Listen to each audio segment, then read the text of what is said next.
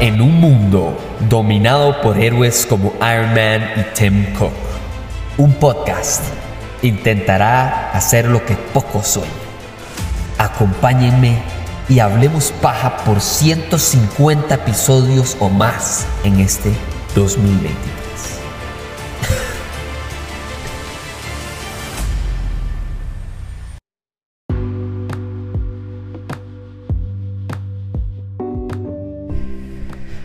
Yo les advertí que este año iba a ser diferente.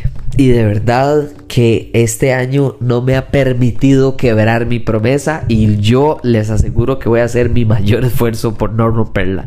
Porque de verdad que ha sido un año que empezó pero con el camión de frente. Esta es la próxima entrevista. Este es Diego Vargas.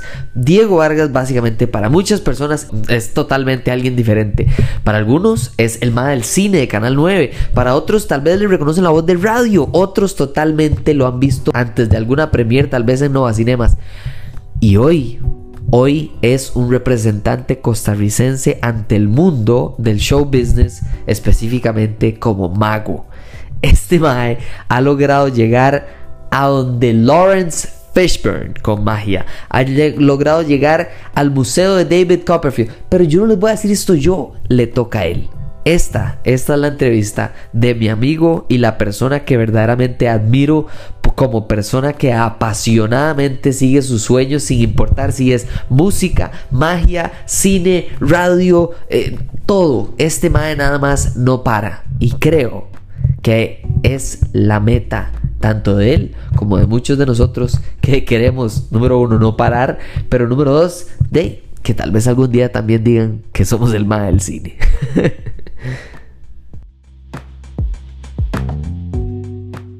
Hoy tengo el gusto de, presentarles a un, amigo, en realidad, que, para mí, vamos a ver, llevamos mucho rato sin vernos, pero, la idea detrás del podcast siempre había sido, ma, yo quiero hablar con gente, eso es todo, o sea, quiero hablar con gente. Claro, de cine, para mí, como persona, siempre ha sido más fácil porque cuando yo era carajillo, a mí se me inculcó el cine como que era ir a misa los domingos y ir al cine los viernes. Así fácil. O sea, yo todos los viernes sin falta iba al cine. Y entonces sucedió que de, la idea era hablar con gente y yo dije, madre, qué más fácil que entrevistar compas, que entrevistar amigos, que entrevistar gente que conoce y tal vez llega a conocer algo fuera de lo normal, porque hablar de cine casi siempre se sale de, su, de su cotidianidad. No sé, si usted lo conoce de la U, hablar de la U. O si usted lo conoce de trabajos, hablar de Brett. Cuando usted habla de cine, de repente alguien está hablando de la tía, la hermana, el vecino, el perro, no sé qué. Y entonces, bueno, hoy felizmente tenemos a Diego. Diego es compa de hace muchísimos años. Eh, se dedica a la magia, se dedica al entretenimiento y creo que como una persona que durante, bueno, ahora con el podcast, pero que durante muchos años mi sueño era componer música para películas y demás, de verdad que admiro mucho su, su pasión por, por, el entretenimiento, por la magia y demás. Y, y muchísimas gracias más bien, Diego, por, por venirse y, apuntarse a la ola de paja, ¿verdad? no, no, eh, feliz de la vida, feliz de la vida. Yo, la verdad es que el cine es parte importante de mi vida y es cierto que en algunos años de mi vida la gente a veces en la calle me decía, hey, usted es el mago del cine. O sea, no me dicen que yo era el mago. Ajá, ajá, ajá. Eh, y eso, Dave, la verdad es que sí, Dave. Eh, de algunos aspiramos a esa vara, mae, yo no aspiraba a eso. De hecho, ahorita te puedo contar más, mae, pero, pero, pero que, bueno estar aquí. Y además, mae, la, el cine, además, nace muy de la mano con la magia. Esa es una cosa que la gente. No, bueno, yo, yo no sé qué tanto le ha sentado a la historia del cine o la gente que escucha el podcast, pero eh, de, sí, el cine nació por la magia, 100%. Sí, de hecho, el, a mí me gusta mucho la idea eh, en general de, magia y, cine, porque, ¿verdad? Mucha gente ah, lo limita, ¿verdad? Como, ah, magia en el cine es para chiquitos, o magia en el cine es efectos especiales nada más, y no, y no darse cuenta de que en realidad es, es eso. Creo que fue este carajo, ¿cómo se llama? Jordan Peele, que es un director famosísimo porque ahora se metió en terror, pero siempre ha sido un más de comedia, de comedia, pero comedia de SNL, así. Y se volvió famoso porque el más se pasó a terror y es impresionante. Y le pregunta al mae, el mae dice que el terror y la comedia es la misma película con diferente música.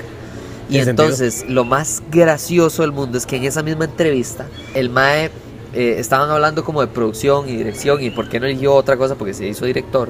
Y el mae lo que les dijo es que, es que él quería ser director porque él se sentía mago, porque la magia, eh, la magia lo que le demuestra a la gente es que la persona que cree y la persona que no cree, las dos tienen razón.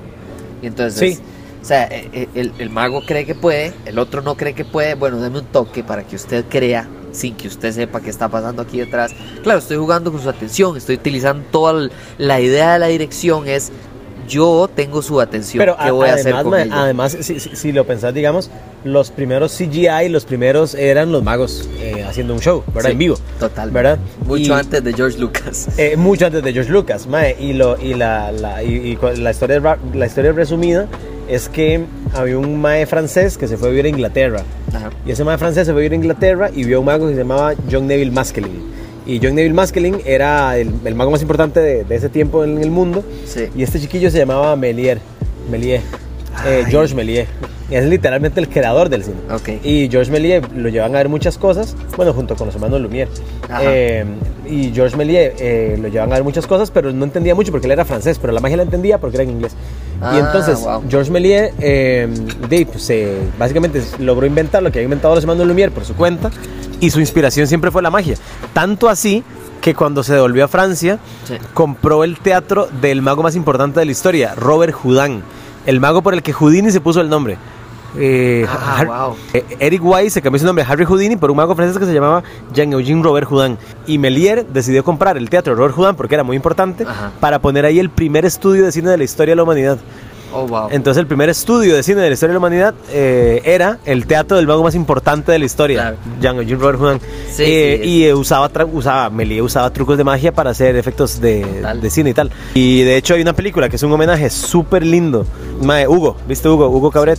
Hugo Cabret es un, eh, un homenaje Sí. a Méliès Sí. eh, y hay mucha magia. Hubo el de la, la estación del tren, ¿cierto? Sí. Sí, sí, sí. Sí, sí, sí, sí. Sí, qué pacho, nunca he hablado de esa película, pero sí, sí. A, a mí, a mí me llegó mucho porque la historia de, de la magia me, me gusta mucho y esa, y esa película tiene muchos guiños, tiene los autómatas, Sí.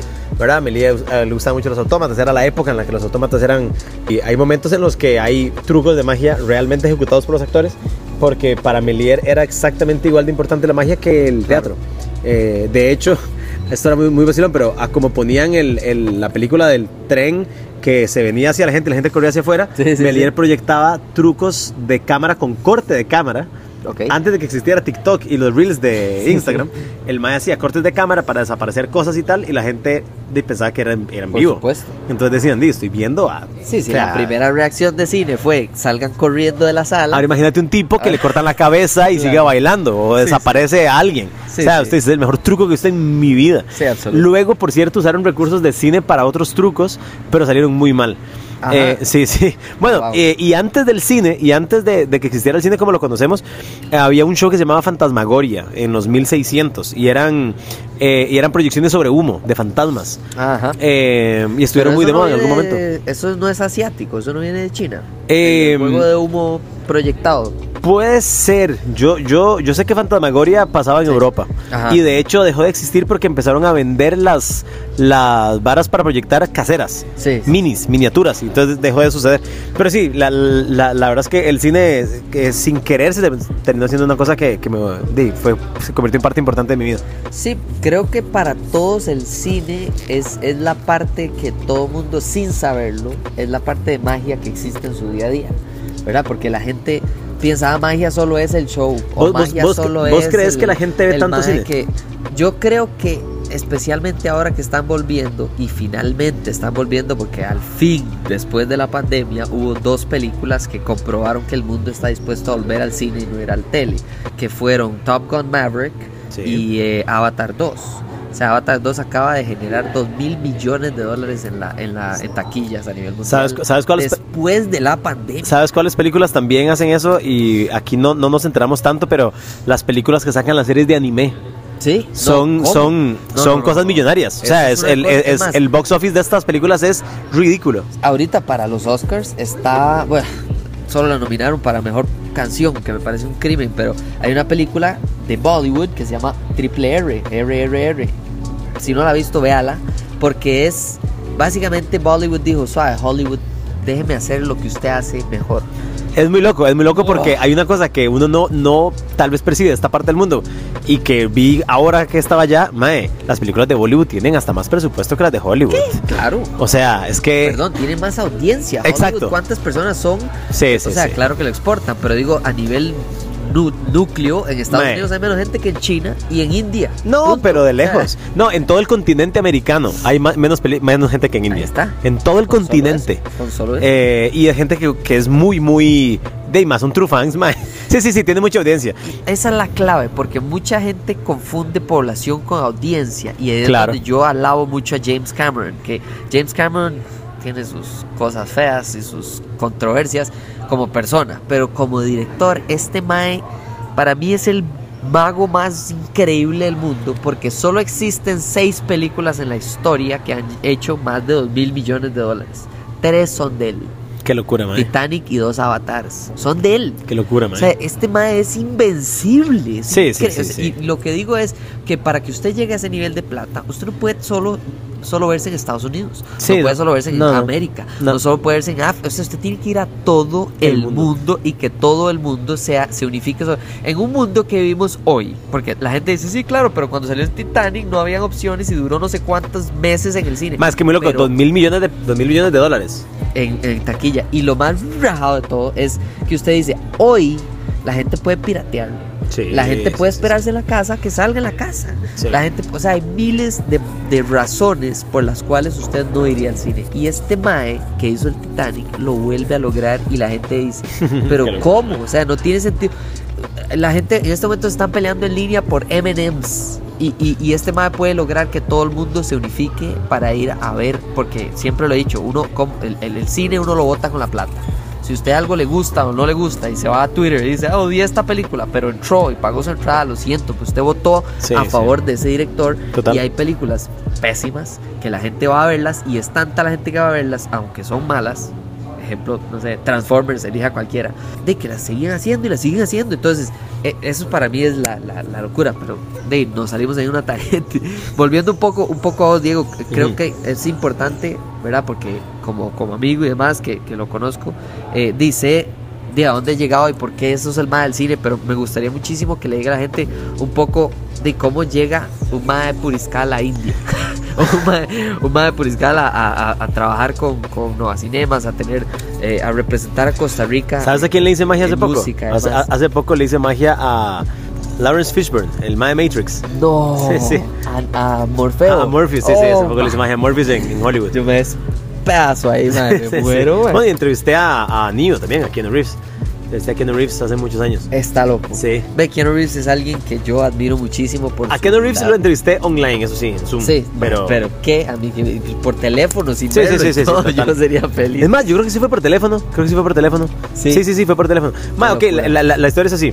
Yo, eh, mae, trabajo en radio desde que tengo 14 años. Ok. O sea, un día alcé el teléfono y llamé a una radio. Eh, porque estaban buscando locutores jóvenes, decían. Y yo fui, hice el casting y gané. Y, em- y de ahí pasé a, ot- a otra radio y tal. Y cuando tenía 18 años, em- eh, estaba buscando trabajo.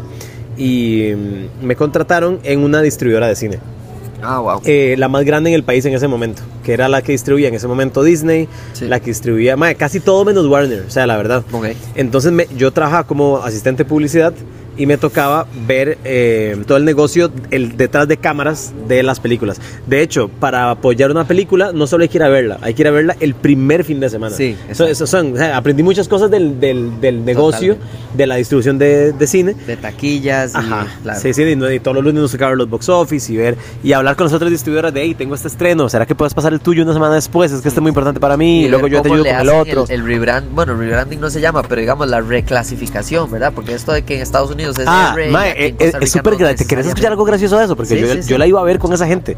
Ajá. Yo iba a ver las películas con esa gente y me acuerdo que en ese tiempo mae, eran cuatro señoras. Eran cuatro señoras y, ¿En y yo, y, yo, y yo intentaba pegar el, la, la calificación. Ajá. Entonces yo me sentaba a verla, la veía- veíamos las películas casi todas en el Magali eh, con estas cuatro señoras y, mae, y por ahí salía un- un- una, una escena desnudo, por ahí salía otra escena de sexo y tal. Y yo decía, y yo decía, mayores de 15. Decía yo, mayores de 17. Y salían las señoras y decían, todo público. Y yo decía, mae, qué loco es el nieto de estas señoras. Se lo juro, mae. Se lo juro, eran cuatro, eran cuatro o tres. Y me acuerdo que, también me acuerdo que eso salía como, era como, hey, en 20 minutos vamos a ver tal película. Por si alguien tiene chance, yo iba y la veía. Mae, pero que, entonces esto fue lo que sucedió, mae. Yo soy de Puriscal, soy hijo de, de somos cuatro hijos, mae. Nosotros no íbamos mucho al cine. O sea, Ah, ok. porque nos quedaba de mal. El cine más cercano era Multiplaza Escazú y tenés que comprar seis entradas al cine. Mae, entonces la realidad es que nosotros íbamos muy poco al cine. Yo no tenía cultura de ir al cine. Ah, ok. Eh, hasta tengo recuerdos muy específicos de ir al cine a ver X película, como muy, muy específicos. No fui muchas veces. Pero de repente empecé a trabajar en este negocio y me empezó a.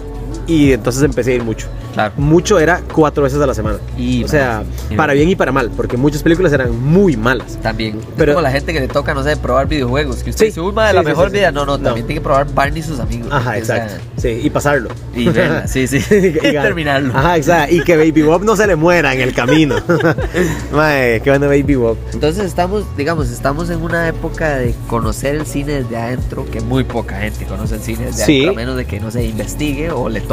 Mae, me, es- me tocó conocer el cine desde adentro en, en cerca de 2011 y en ese lugar no trabajé por mucho tiempo, pero luego pasó una cosa muy interesante. Una de mis compañeras de trabajo de ahí, Marcela Serrano, que amo con toda mi alma y todo mi ser, me llamó y me dijo, Diego, tengo un proyecto en Canal 9 de cine y creo que sería bueno presentando una sección. Y empecé a presentar una sección y luego terminé presentando todo el programa. Y en Costa Rica no había programa- programas de cine en 2012. O sea, no existían. ¿Y Marito? ¿Marito? ¿Dónde estaba Marito? Te-? Marito tenía una sección en, en Buen Día. Ah, No tenía un programa. ahí está la clave, ok. Tenía una sección en Buen Día. Juega, juega. Entonces, di, a Costa Rica venían de Danny Glover, venían directores Sí. y, y lo entrevistaba La Nación, yo y Walter o Mario. Ah, Eh, entonces, di, me tocó entrevistar a mucha gente muy interesante y pasó una cosa muy bonita y es que empecé a ir mucho al cine. O sea, Sí. pero y como empecé a ir tanto, empecé a agarrarle de, ¿verdad? Ojo a esto, aquello, tal, tal. Pero sí es cierto que por muchos años, es lo que te decía al inicio de ahí, había gente que decía, este es el mal del cine. Y yo, y hay gente que de verdad es hiper fanática. Pero desde chiquito, como vos, más desde pequeñitos. Sí, yo sé, mira, yo puedo hablar de... me lo inculcaron, ¿no? Eso Yo no- puedo hablar de películas de 2011 para acá. Pero de Ah, ¿en 2011 serio? para atrás yo no veo, no sé las películas que hay. O sea, Nunca se ha entrado como a ver películas clásicas, digamos. Sí. No, no viejas, porque a ver, a ver, no, no, no. Viejas que clásicas. En realidad, sí, clásicas sí, porque sentía que era mi deber de trabajo. Ok. Pero las clásicas, pero The Shining. sí, sí, The Shining, El Padrino, Sí, sí, sí. Scarface. Casablanca, o sea, y me Sí. encanta. El detalle es que hay muchas películas que se estrenan en el día a día que nunca van a ser clásicos Exacto. y que nunca vi. Ah, o sea, ok. es más, me acuerdo, por ejemplo, mi, mi, mi principal recuerdo es, es hablar de Iron Man 3 sin haber visto la 1 y la 2 en el en tele. Yo hablando de la 3, yo ma, me había que estudiar un montón, ma. Y yo, como vimos en la Oh, 1 y wow. tal y tal y no sé qué. Entonces se me pasaba que ya las vi, ya las vi. Sí, pero, pero me pasaba que a veces. Ya las vi para que no lo odien. Sí, sí, para que no me odien. Eh, la 1 me gustó mucho. Pero, mae, sí, eso, eso me tocaba mucho. y Era mi brete, mae. Era, Sí, eh, mi sí, brete sí. era ese. Entonces me daban guiones. Uy, mae, esta historia nunca la he contado en ningún lugar. Esta historia es muy graciosa, mae. ¿Qué nivel? Mae, esta historia es muy graciosa. Mae, se muere. eh, se muere Robin Williams y en Canal 9 a mí me tenían fichado como el mae que sabe todo del cine en Costa Rica. Lo cual era Wow. muy lejos de la realidad, porque yo era el que presentaba el programa de cine, mae. Sí, sí. Yo presentaba el programa de cine, entonces ahí la gente, mae, y la verdad, la verdad, el programa tenía, no sé si alguien que está escuchando este podcast alguna vez lo, lo vio, pero mae, tenía mu- bastante audiencia, la verdad. Claro. Mae, y mae, me llaman, era la, era la mañana, mae, me llaman como a las 7 de la mañana, yo dormidísimo, mae.